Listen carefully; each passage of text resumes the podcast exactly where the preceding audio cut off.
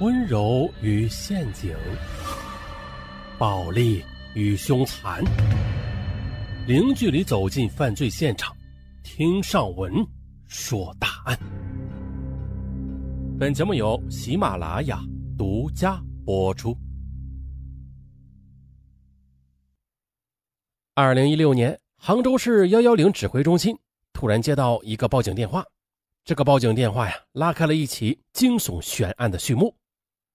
报警人称，她的丈夫海东是二零一三年来到杭州打工的，但是那年十二月最后的一次电话联系之后，丈夫便再也联系不上了。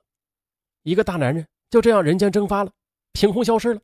于是警方就开始寻找这名叫海东的四川男子，但是刑警们发现了啊，这起案子好像并没有这么简单，因为这个男人消失的十分彻底。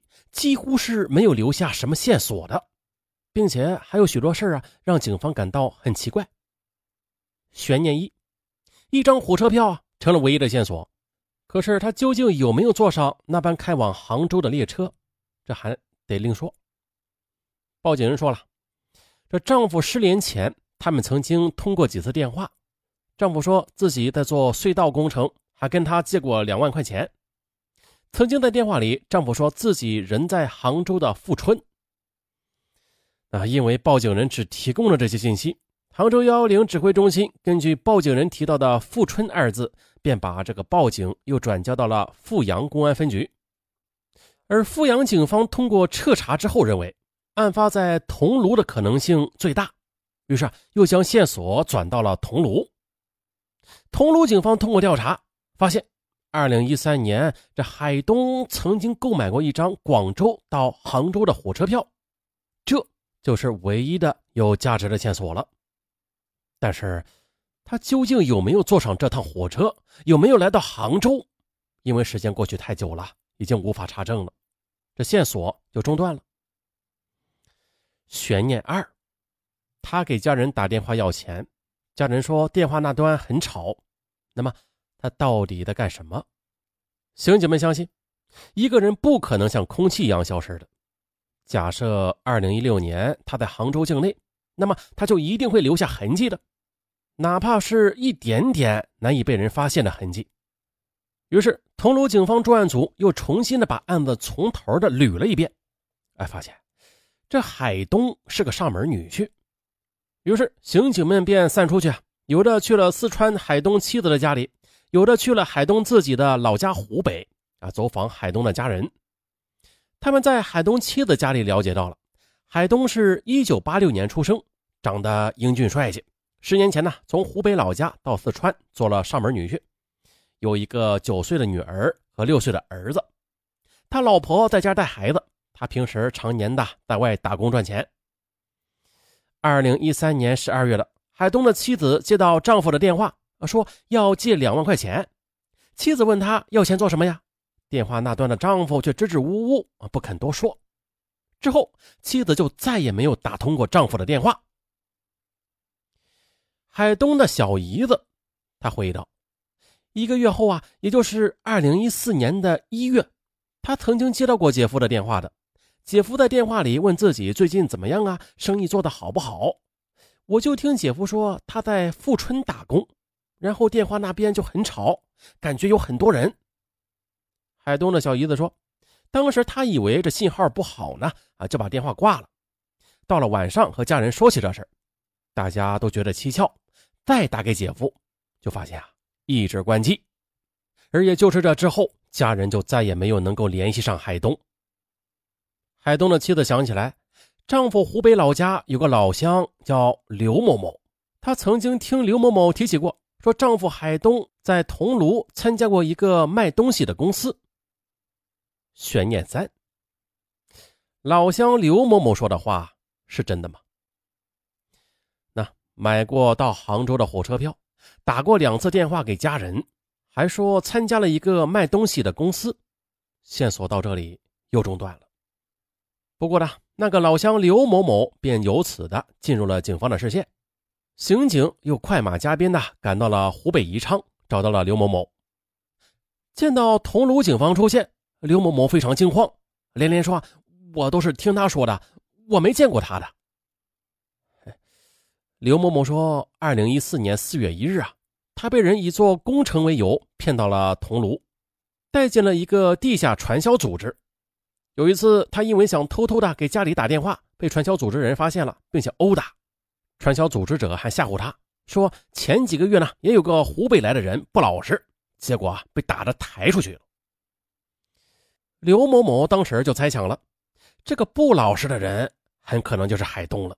因为当时在这里的湖北人，他就知道这么一个悬念四：那些非法传销组织者早就被警方给打散了，可这人呢？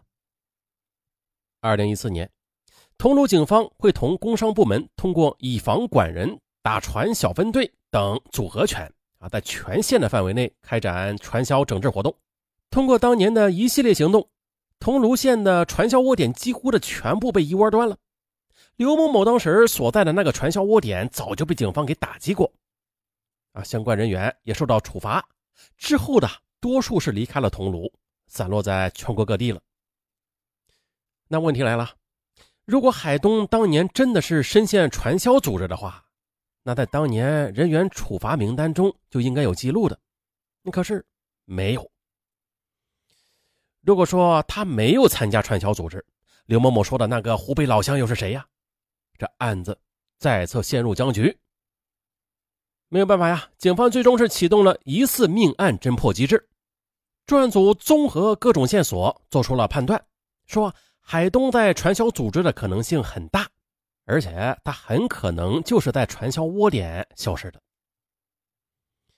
桐庐县公安局刑侦大队副大队长叶卫东他回忆，虽然警方把海东失踪的案子当成了疑似命案来查。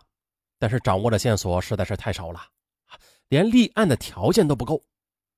他们想到，既然刘某某说自己遭遇过组织骨干的非法拘禁和殴打，那么海东他是不是也遭过这批组织骨干的殴打呢？如果说没有确凿的证据就贸然的上门去调查，那会不会又打草惊蛇呀？于是，桐庐警方又多次的召开专案分析会。桐庐县的副县长、公安局局长对专案组前期取证材料整理之后，发现了这刘某某被骗到传销组织期间啊，存在被殴打以及非法拘禁的情况。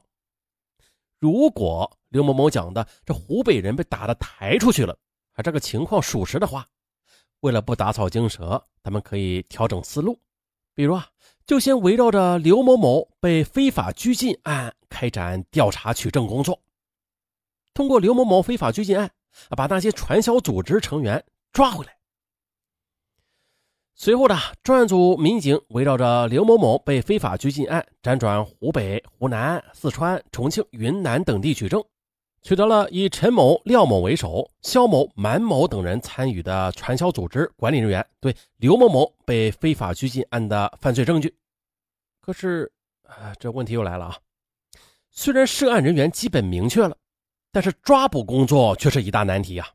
啊，这涉案人员涉及四川、山东、江西、湖北等多个城市，其中当时还有两名主要的犯罪嫌疑人身份不明，需要对已经明确身份的犯罪嫌疑人抓捕后，及时的审查明确身份之后再继续抓捕。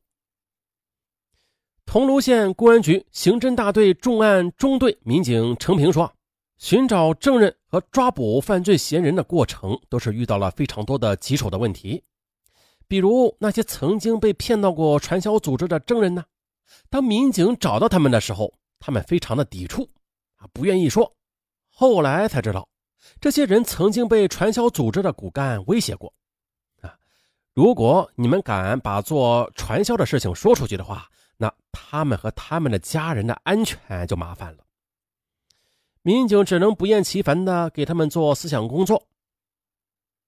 而另一方面呢，这些闲人大多是在偏远的山区，遇上这个道路悬崖峭壁啊，还有烂泥石坑是常有的事程警官就举了一个例子，就说啊，杭州一个区到另外一个区，开车可能就十几分钟吧，但是在云南四川的交界处抓捕一个犯罪嫌疑人时，从一个乡到另外一个乡，足足的要花。五六个小时，嚯！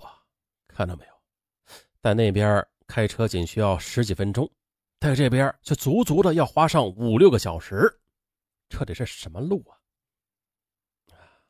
好，今天啊，先说到这儿，咱们明天继续，拜拜。